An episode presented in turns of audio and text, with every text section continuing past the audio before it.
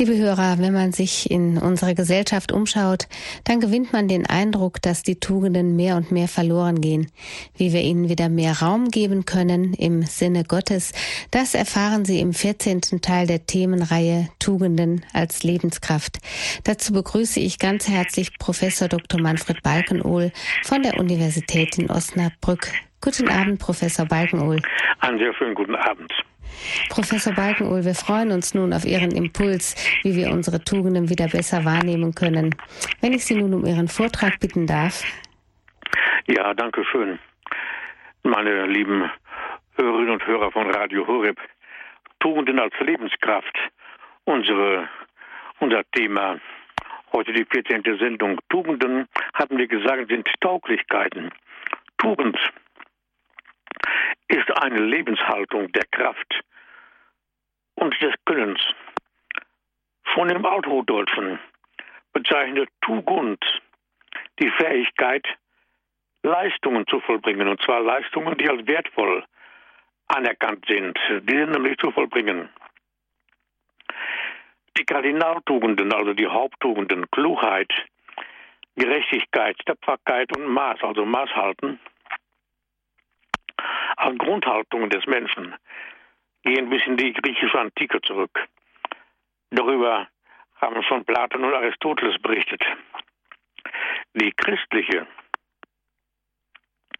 Werteorientierung durchdrängt sämtliche Tugenden mit den göttlichen Tugenden Glaube, Hoffnung und Liebe, sodass Thomas von der Queen schon sagen konnte, Gerechtigkeit ohne Liebe ist Grausamkeit. Und wir können hinzufügen und weiterführend sagen, Klugheit ohne Liebe führt zur Gerissenheit. Und es kommt darauf an, dass wir diese Gesichtspunkte sehen. Wir sind heute dabei, die letzte vierte der Kardinaltugenden zu betrachten, nämlich Maß oder Maß halten. Nämlich die vierte der Kardinaltugenden. Die Kardinaltugenden sind Klugheit, Gerechtigkeit, Tapferkeit und Maß, sage ich noch einmal. Und Maß halten steht gegen Unmäßigkeiten und Süchte. Das Gegenteil vom Maßhalten ist nämlich die Unmäßigkeit. Maßhalten ist eine Tugend, wie gesagt, die vierte der Kardinaltugenden. Unmäßigkeit aber ein Laster. Und wenn wir die Erscheinungsformen der Unmäßigkeiten in den Blick nehmen, dann tut sich uns plötzlich ein riesengroßes Feld der menschlichen Gebrechen auf. Bleiben wir einen Moment beim Maßhalten. Als seinerzeit der deutsche Bundeskanzler Ludwig Erhard zum Maßhalten aufforderte, hatte die Nation noch gewehrt. Von Karikaturisten wurde er fortan mit einem Maßkrug in der Hand auch abgebildet. Heute wissen wir, dass es ungebremstes Wachstum gar nicht geben kann, höchstens Scheinwachstum. Wenn alles ins Kraut schießt, dann keine Früchte mehr kommen. Wenn zum Beispiel ungebremst Geld gedruckt wird, wie es uns die Amerikaner vorgemacht haben, führt das zu einer globalen Finanzkrise. Dabei braucht man heute nicht einmal mehr komplizierte Druckmaschinen. Das macht man heute per Mausklick. Also als, als deutsche Finanzexperten auf solche Missbräuche aufmerksam gemacht hatten, hieß es, macht ihr es doch auch so. Von den, vor den Folgen aber hatte Ludwig Erhard nicht nur er bereits gewarnt. Nun haben wir es hier nur mit einem Bereich der Unmäßigkeiten zu tun, nämlich mit der Habsucht. Menschenkundig korrekt gesehen kennen wir aber nicht nur Desorientierungen im Erwerbs- und Besitzstreben, die auch im kleinen Bereich möglich sind und nicht nur möglich sind, sondern uns ubiquitär überall tagtäglich begegnen, sondern ebenfalls im Geltungs- und Machtstreben sowie im Genussstreben. Hier sind die Grundstrebungen des Menschen genannt, nämlich Erwerbs- und Besitzstreben, Geltungs- und Machtstreben sowie Genussstreben. Diese Grundstrebungen bedürfen eines erziellichen Prozesses in der Entfaltung und im Aufbau, eben um nicht zu vagabundieren. Das Erwerbs- und Besitzstreben, um hier zunächst mal mit zu beginnen, zählt zu den zähesten und durchschlagendsten Strebungen des Menschen. Es erwacht im frühen Lebens, im frühen Leben kaptativ, also erfassend, und erlischt beim greisen Menschen retentiv, also bewahrend. Bei ungeordneter Entfaltung sind die entsprechenden Fehlformen Habgier und Geiz. Versucht man, den Drang nach Erwerb und Besitzen tiefer zu verstehen, so sind es vor allem zwei Punkte, die heute ins Blickfeld rücken müssen. Die Güter der Erde haben, auch wenn sie vom Menschen bearbeitet worden sind, etwas von dem Glanz und der Herrlichkeit des Schöpfers selbst, da sie nämlich aus seiner Hand kommen. Der Abglanz des Schöpfers ist es aber, der den Menschen lockt und an sie anzieht. Nun hat der Mensch die Aufgabe, sich von den Gütern dieser Welt emporzuarbeiten zu den letzten, unvergänglichen Besitz, nämlich zu Gott hin. Hier liegt das eingegebene Ziel, das immanente Ziel aller Strebungen begründet. Aus dem Gesagten ergibt sich bereits eine innere Aufbauordnung des Erwerbs- und Besitzstrebens. Zunächst ist im Kindesalter das Ergreifen der Dinge dem Menschen angemessen. Darüber hinaus aber führt das Erwerbs- und Besitzstreben zu dem intuierenden Ausgriff nach Werten, nach seelischen Werten, darüber hinaus zu den geistigen Werten und Erkennen, Cognitio, Erkenntnis, auch das ist ein, ein Wert, ein geistiger Wert, der ergriffen werden muss und ergriffen werden will. Und höher als alles geistige Begreifen ist der Glaube, der nicht von selbst im Menschen wächst, sondern der fördernden Hilfe bedarf und als Ziel jenes Prozesses der Werteorientierung zu verstehen ist, der schon im Kindesalter beginnen muss, wenn er nicht ohne gravierende Störungen verlaufen soll. Also der Glaube. Man könnte sagen, das sind heilige Werte. Nicht nur materielle, nicht nur seelische, nicht nur geistige Werte, sondern auch heilige Werte. Darauf ist der Mensch ausgerichtet, diese zu ergreifen. Und dieser Prozess der Werteorientierung muss schon im Kindesalter beginnen, sagten wir, wenn er nicht ohne gravierende Störungen verlaufen soll. Und es gehört zur Lebenserfahrung eines jeden Menschen. Keines der Güter vermag den Menschen auszufüllen und sein Sehnen zu stillen was Augustinus bereits in seinen Konfessionen, in den Bekenntnissen bekannte und was ebenfalls dem Bibelwort entspricht. Was nützt, es dem Menschen, wenn er die ganze Welt gewinne, sein Leben aber einbüßt? Bei Matthäus haben wir da 16, 26. Da kein Besitz restlos befriedigt, wohnt dem Erwerbsstreben eine eigenartige Unruhe inne. Eine eigenartige, möchte ich sagen, metaphysisch begründete Unruhe inne, die in ihrer Steigerung sogar quälend werden kann. Wenn der Mensch sein letztes Ziel im Erstreben der Güter nicht mehr sieht. Und gerade im Blick auf den heute lebenden Menschen ist dieser genannte Punkt bei dem Erwerbsstreben, bei dem Erstreben der Güter zu verdeutlichen, nämlich die ursprüngliche Bindung alles Geschaffenen an seinen Schöpfer. Diese Relation tritt nicht ohne weiteres zutage. Diese besondere Schau, die Wahrnehmung der wirklichen Bindung an den göttlichen Ursprung, ist letztlich nur dem gläubigen Menschen möglich und heute ein vordringliches Ziel der Erziehung.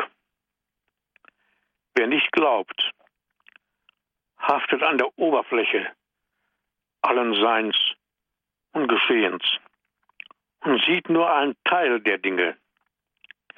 Er übersieht das Wesentliche. Er übersieht die Urbeziehung zum Schöpfer selbst. Das Sehen der eigentlichen Tiefe aber vermag den Menschen letztlich vor der sinnentleerten Habgier zu schützen. Wir wollen diese, diesen Gesichtspunkt noch etwas vertiefen. Wir hören aber zwischenzeitlich noch ein paar Klänge Musik.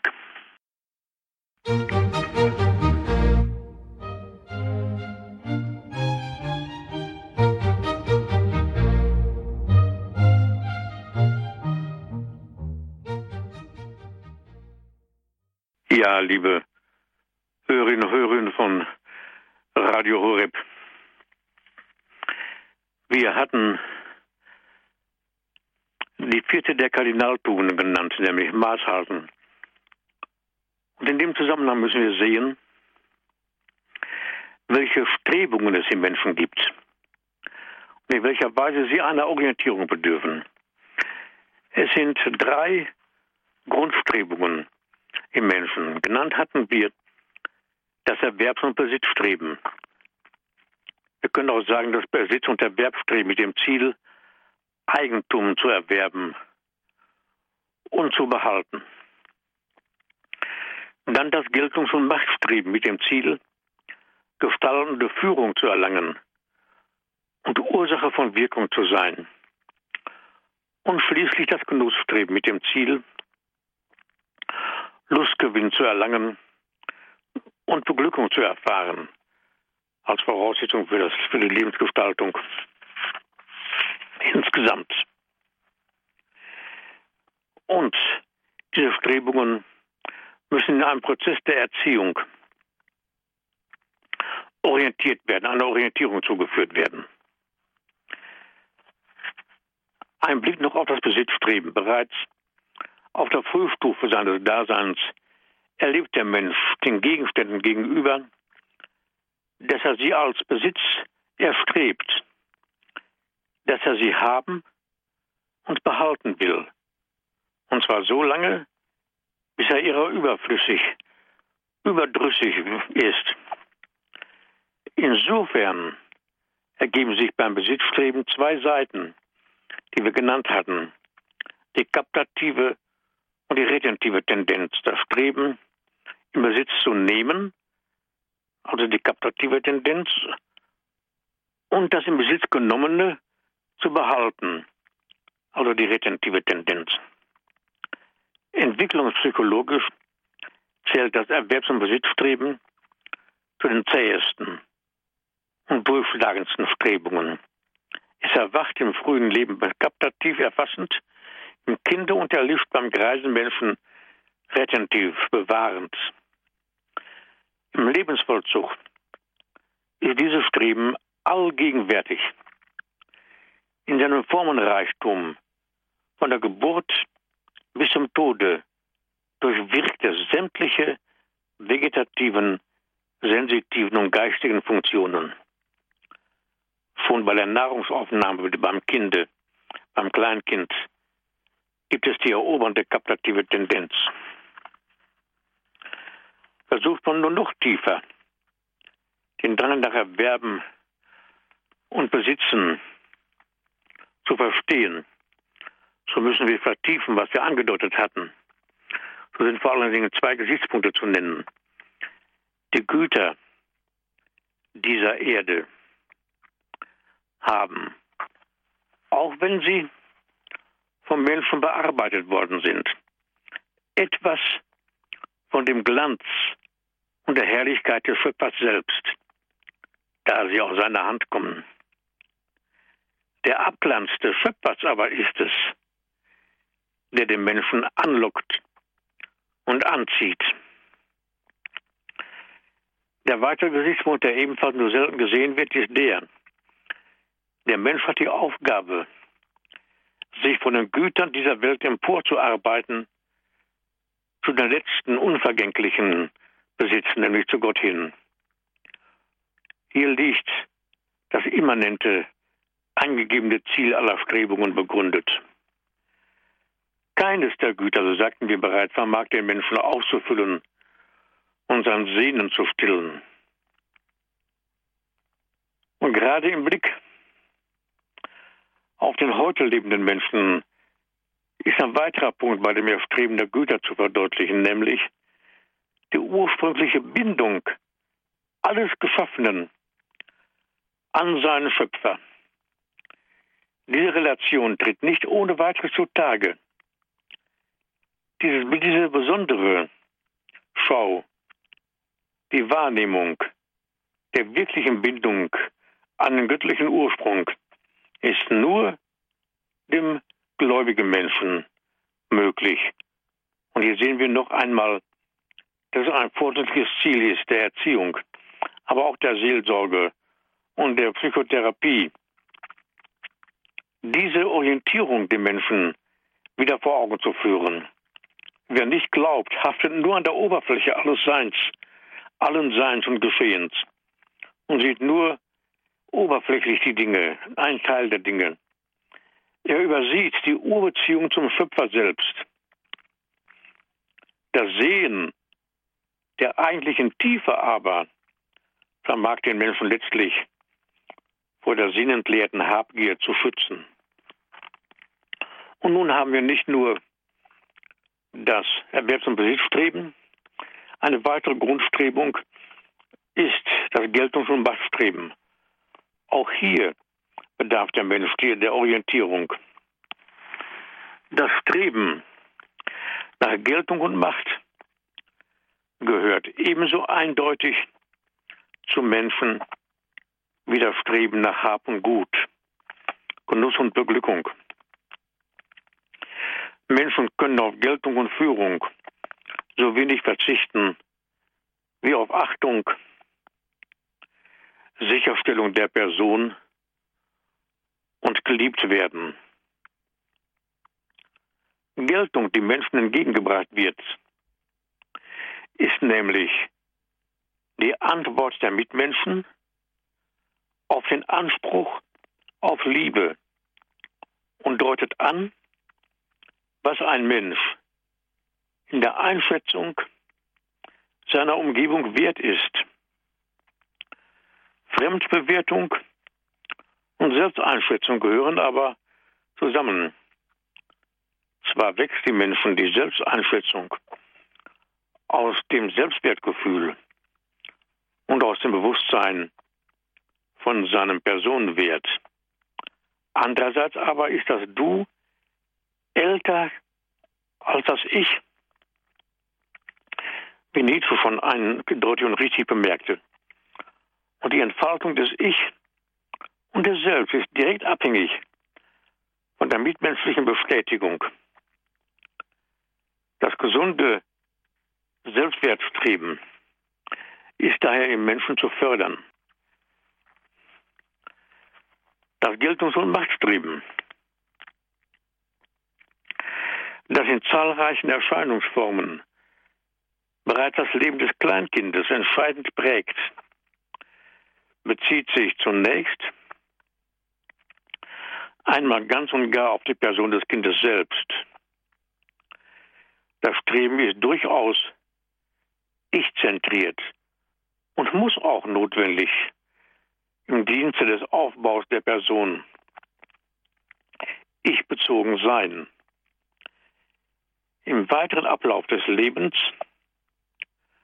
muss aber im Sinne der Orientierung dieser Strebung ein anderer wesentlicher Aspekt hinzukommen, nämlich die Fähigkeit, auch andere gelten zu lassen.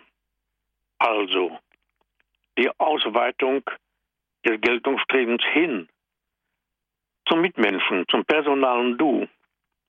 Bleibt die Geltung sozusagen bei der Person des Strebenden selbst. Weitet sie sich nicht in sozialer Hinsicht aus. Dann kann auch jene Haltung nicht grundgelegt werden, die wir Ehrfurcht nennen. In ihr wird etwas wahrgenommen, was der Ehrfurchtslose nicht sieht. Dieser nimmt nur selektiv wahr. Er ist für die eigentliche Sinntiefe blind. Was er nicht in den Blick bekommt und nicht in den Blick bekommen kann, ist das Geheimnis der Dinge und die Sinntiefe ihrer Existenz. Die Ehrfurchtshaltung ihrerseits muss sich zur Verehrung hin ausweiten. Zur Veneratio, zur Verehrung hin ausweiten. Sie ist eine notwendige Haltung der innerlichen Mitte des Menschen.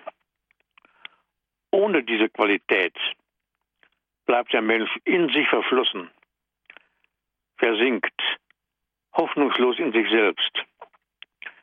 Die ganze Welt wird für ihn lichtlos und glanzlos und wird unter solcher Voraussetzung, unter Umständen der Herrschaft des rechnerischen Intellektes unterworfen. Gleich der griechischen Sagengestalt Narziss sieht ein so betroffener Mensch nur sein eigenes Bild, nachdem er sich in Selbstliebe verzehrt, bis er in narzisshafter Selbstisolation untergeht. In der Mythologie haben wir dieses deutlich vor Augen. In der Verehrung jedoch ist der Zugang geöffnet zum mitmenschlichen Du. Bei näherem Hinsehen finden sich in der verehrenden Haltung nämlich geistig-seelische Tätigkeiten, die ich kurz nennen will nämlich das Staunen, welches den Wertreichtum inne werden lässt. Dann das Ehrfürchtige, sich nahen und zugleich Abstand halten. Weiterhin das Bejahen sachlicher und vor allem personaler Wertgehalte. Schließlich die Haltung der Scham als ein komplexes Wissen um die Würde der eigenen Person. Schließlich auch das Streben nach Wahrung des sittlichen Selbstbesitzes. Er folgt aber umgekehrt die notwendige Ausweitung oder Orientierung der Geltungs- und Machtstreben zur Ehrfurchthaltung und Verehrung nicht, dann kann sich der Mensch der Fehlformen des Geltungsstrebens wohl kaum erwehren. Zu ihnen zählen Geltungssucht, Ruhmsucht und Ehrsucht. Auch geschäftige Rastlosigkeit und Ruhelosigkeit Unersättlichkeit in dem Anstreben von Erwerb und Besitz. Dann Machtgier und Herrschsucht. Aber auch die scheinbare Verachtung von Geltung und Ehrung, die nur eine gespielte Demut ist. Die Sucht nach Geltung und Macht bedroht den Menschen in allen Lebenslagen, wenn diese genannte Orientierung der Grundstrebung unterbleibt. Das Ziel des Geltungssüchtigen ist es dann, immer und überall im Mittelpunkt des Interesses und des Gespräches zu stehen. Er möchte zeitliche und räumliche Allgegenwart erreichen mit hohen Qualitäten von Beifall, Bewunderung und staunendem Bejahen. Umgekehrt ist es ein ärgstes Leid von Mitmenschen, nicht beachtet zu werden. Wer kennt nicht solche Zeitgenossen?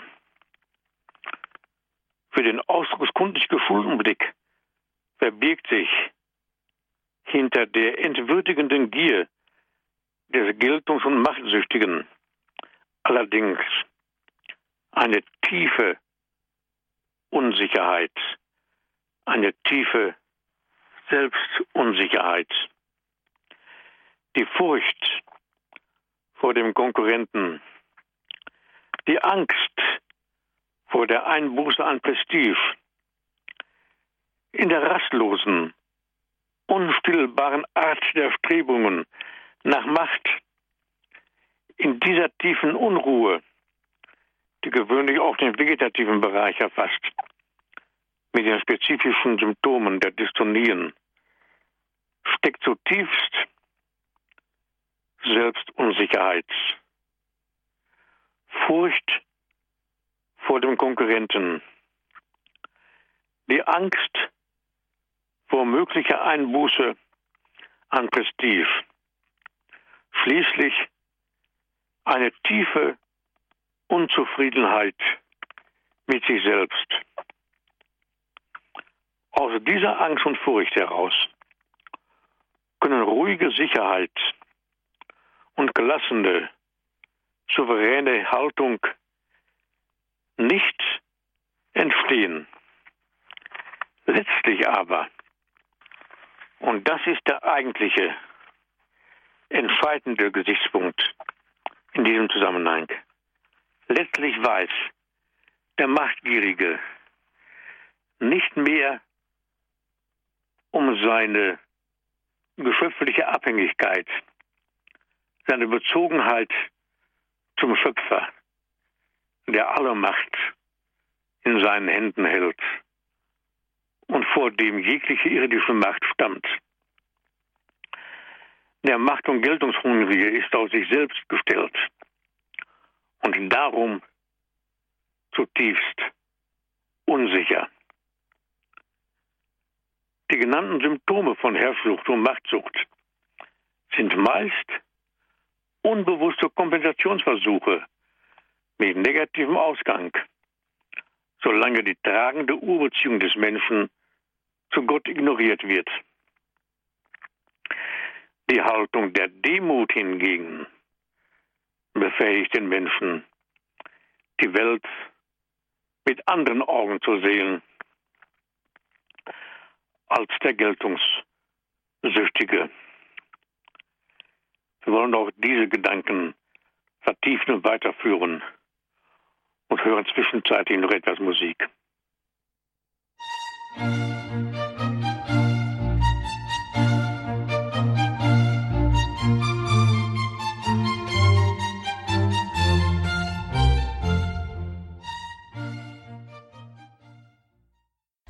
Es ist kurz nach 21 Uhr. Sie haben eingeschaltet bei Radio Horeb. Sie hören nun die Sendung Credo. Und es geht weiter mit den Tugenden als Lebenskraft mit Professor Dr. Manfred Balkenohl von der Universität in Osnabrück. Ja, danke schön. Liebe Hörerinnen und Hörer von Radio Horeb. Wir hatten von der Demut, von der Demut gesprochen, die wohl kaum erlangt werden kann, wenn die Grundstrebung des Geltungs- und Machtstrebens nicht orientiert wird. Wir haben also nicht nur das Erwerb von Besitzstreben, sondern ebenfalls das Geltungs- und Machtstreben muss orientiert werden, muss weitergeführt werden, aufgebaut werden. Wenngleich heute seltener geworden, ist die Demut die Haltung des Normalen. Man kann sagen, des psychisch Gesunden, der nicht um seiner selbst willen, der nicht um seiner Person willen agiert und reagiert, der würdig den Mut hat, zu dienen, daher Demut. Aus dieser Haltung heraus kann er sowohl seinen Selbstwert als auch seine Schwächen bejahen, weil er sie kennt, sodass er es nicht nötig hat, beide herauszustellen oder zu verbergen. Fragt man nach den, fragt man nach der Haltung Jesu zum Streben nach Ruhm, Rumor und Berühmtheit, Claritas. So fällt auf, dass er beiden ausweicht. Charakteristisch ist das Wort, wer unter euch ein Großer sein will, sei ein Diener. Und wer unter euch Erster sein will, sei der Knecht aller. Im Gegensatz zu dieser biblischen Auskunft sind die Desorientierungen der Hochschätzung und Verehrung, deren Vielformen also heute so geradezu ubiquitär geworden heute. Sie reichen von der Eitelkeit, der Überheblichkeit und Hoffart, auch der Selbstverachtung und Selbstverleumdung bis hin zu neurotoiden bzw. neurotischen Formen wie generelle Unzufriedenheit mit sich selbst und der Mitwelt. Auch in Erscheinungsformen der sentimentalen Schwärmerei und der Verachtung der Umwelt zeigen sich viele Formen der Fähigkeit zur Verehrung. Vor allem zeigen sich Desorientierungen der Verehrung heute in dem Mangel an Ehrfurcht, der in Schamlosigkeit und Taktlosigkeit seine Ausdrucksformen findet. Taktlose Reden und taktlose Enthüllungen bis hin zu vollendeten Ehrverletzungen und Eheabschneidungen sind ja heute geradezu an der Tagesordnung. Und zwar bis in die Medien hinein. Diese Fehl- und Zerrformen deuten hin auf eine Vernachlässigung der intuierenden Werterkenntnis sowie auf schwach entwickelte Erfassung der Sinngehalte und der Seinsrelationen, die bereits das Kindesalter und die Reifungszeit prägten. Diese Hinweise verweisen aber auch schon auf den erfahrungspädagogischen Tatbestand, dass sich die Ehrfurchtshaltung oder deren Gegensatz durch psychische Übertragung, durch Induktion also bereits wortlos, durch das Beispiel von Erziehern, auch möglicherweise der Eltern, auf Kinder und Jugendliche übertragen können. Religiöse Bildung und Erziehung muss die Pflege der natürlichen Grundhaltung der Ehrfurcht des Menschen also beinhalten. Und von der Verehrung gibt es ja auch noch einen weiteren Schritt, nämlich zur Anbetung, Adoratio. Verehrung heißt Veneratio. Die Verehrung, die, die kommt Menschen zu. Anbetung nur Gott. Die Fähigkeit zur Verehrung ist nämlich noch nicht die höchste seelisch-geistige Qualifikation.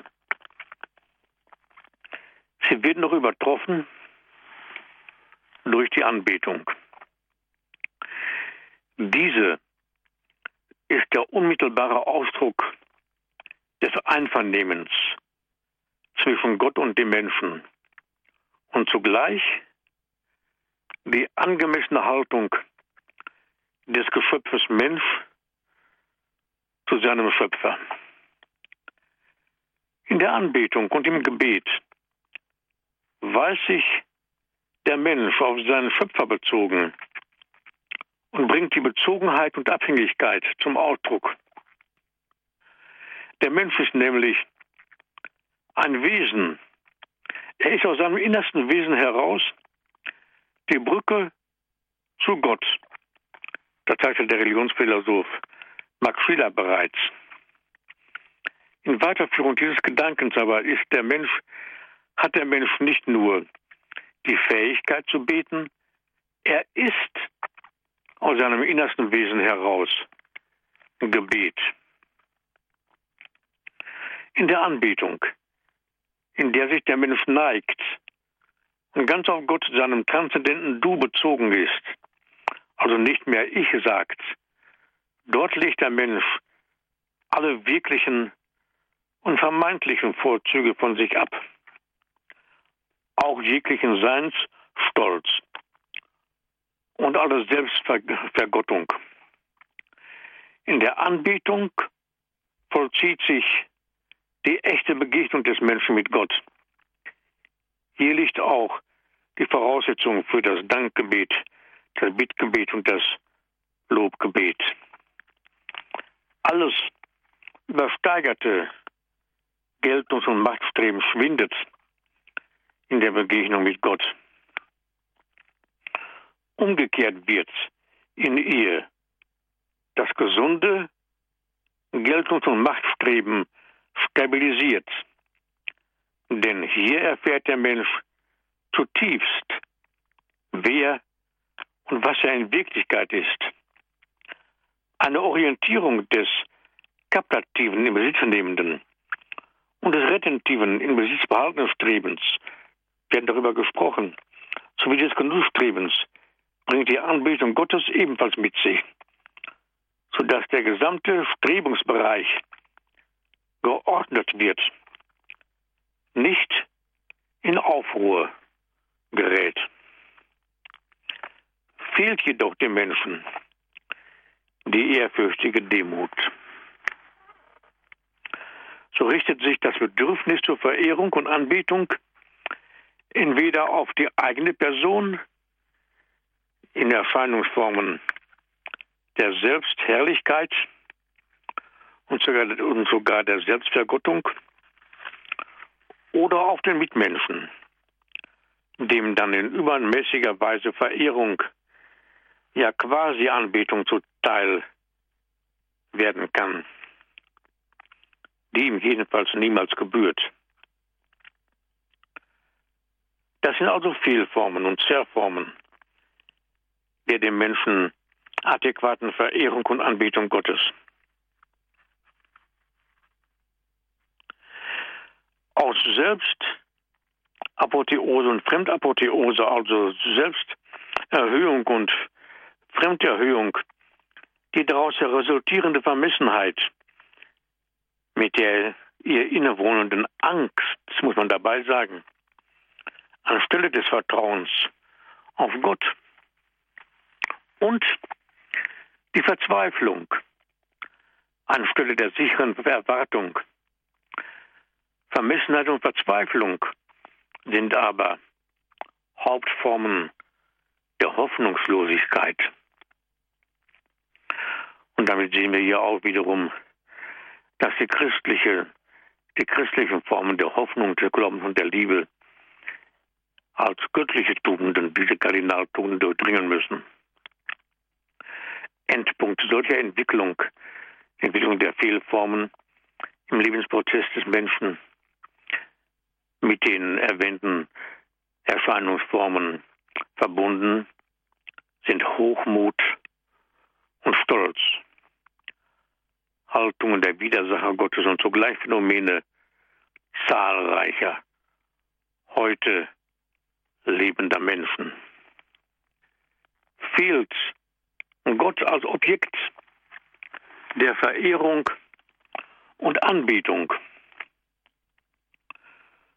so richten sich die menschlichen Anlagen und Fähigkeiten zwangsläufig auf innerweltliche, auf materielle Dinge, auf materielle Werte.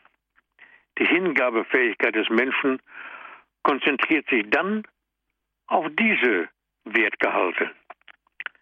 Er begnügt sich dann mit diesen zur Verfügung stehenden Werten. Oder der Mensch richtet seine Verehrungs- und Anbetungsbereitschaft auf sich selbst oder auf den Mitmenschen. Aus all dem geht aber auch hervor, dass der Mensch gar nicht darüber befinden kann, ob er verehren bzw. anbieten soll oder nicht. Dazu hat er nicht einmal die Freiheit. Verehrung und Anbetung gehören, wie Hoffen, Lieben und Glauben, zum Menschen. Der Mensch hat lediglich relative und relationale Freiheit darüber, wen oder was er verehrt oder anbietet oder verehren oder anbieten soll. Insofern sprechen wir von Fehlorientierungen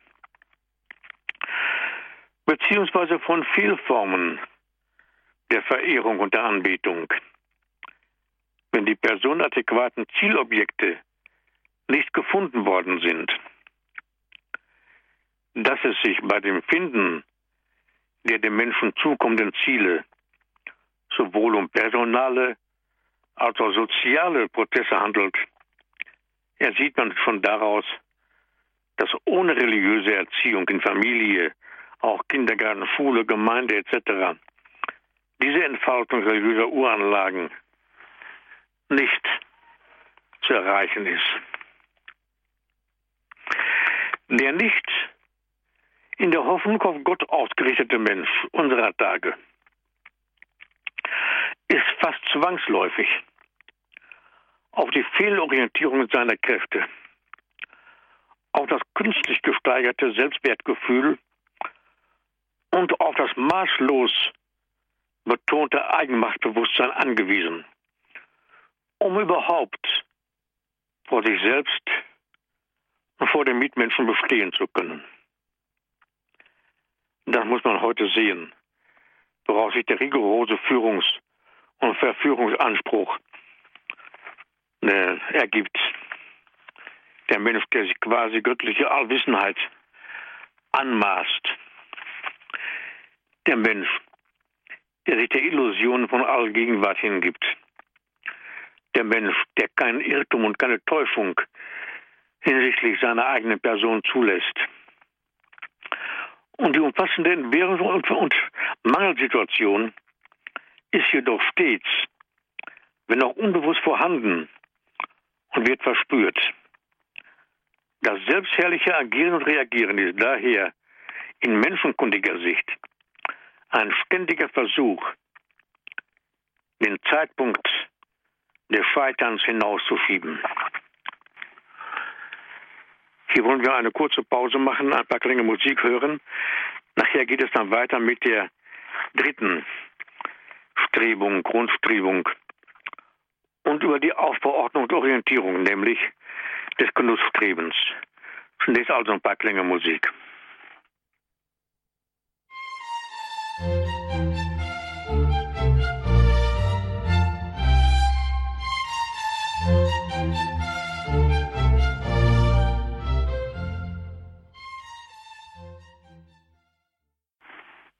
Ja, liebe Hörerinnen und Hörer von Radio Horeb, noch ein Wort zur Aufbau, Ordnung und Orientierung des Genussstrebens. Denn auch das Genussstreben kann der Maßlosigkeit verfallen. Was also die vierte der Kardinaltode, nämlich Maß, anbetrifft, hat auch sehr zu tun dieser Grundstrebung des Genussstrebens. Auch da gibt es einen Aufbaucharakter. Die eingehende Orientierung ist beim Genussstreben ebenso evident wie beim Erwerbs- und Geltungsstreben. Das Wort genießen meint hier eine intensive Benutzung, ein Gebrauch, der den Menschen in besonderer Weise fesselt. Jeglichem Genussstreben ist das Verlangen nach Glück und Befriedigung eingegeben. Es ist unzerstörbar im Menschen, wie das, wie das Verlangen nach Liebe und geliebt werden. Noch tiefer gesehen wird im Streben nach Genuss das Ewige im Zeitlichen gesucht. Das hat Nietzsche bereits bemerkt und in dem trunkenen Lied zum Ausdruck gebracht, in dem es heißt, doch alle Lust will Ewigkeit, will tiefe, tiefe Ewigkeit.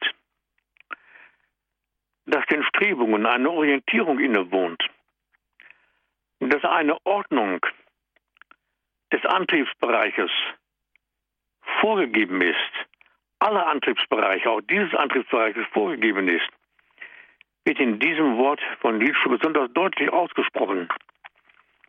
Er war es auch, der umgekehrt die Folgen von Desorientierungen in ihren Erscheinungsformen bereits erfasst hat, nämlich dass Triebe so wörtlich zu Dämonen umgeschaffen werden können. Triebe können zu Dämonen werden. Hier haben wir nämlich das Thema der Maßlosigkeit, welche dem Genussstreben auch innewohnen, an, anhaften kann. Sämtliche Desorientierungen der Strebungen, auch die des Genussstrebens, erwachsen aus der Ablösung der Objekte von ihrem Ursprung und von ihrem Ziel und Zweck. Werden sie absolut gesetzt, dann wird ihre Dienstfunktion praktisch geleugnet, die allen Menschen und allen Dingen in der Schöpfungsordnung zukommt.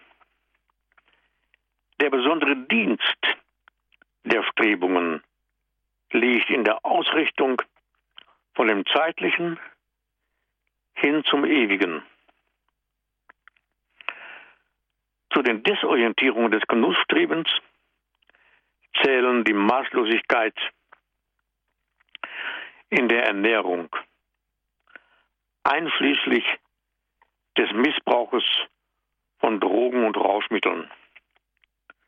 Der Missbrauch bringt Ekel und Erkrankungen mit sich und zeigt dem Menschen, dass auf diesem Wege die personale Entfaltung und Erfüllung nicht möglich ist. Hierzu gehören auch Desorientierungen im Sexualstreben mit Erscheinungsformen der Loslösung des geschlechtlichen Trieblebens von der seelischen, von der geistig-seelischen Entfaltung, die verhängnisvoll unentfaltet sein kann, beziehungsweise zurückbleiben kann. Zu den Fehlorientierungen des Genussstrebens, ich erwähne es jedenfalls auch noch kurz, gehört auch die manichäische Sexualfeindlichkeit, welche die Schlechtigkeit des geschlechtlichen Liebeslebens annimmt und dieses lahmlegen will und ausrotten möchte. Dass menschliches Liebesstreben zahlreichen Gefährdungen ausgesetzt ist, steht außer Zweifel. Gefährdungen aber zum Ausgangspunkt eines vernichtenden Kampfes zu erheben, das ist nicht nur menschenkundig, nicht nur anthropologisch, sondern auch theologisch unstatthaft. Wir sehen, dass das Genussstreben der Orientierungen der Orientierung bedarf.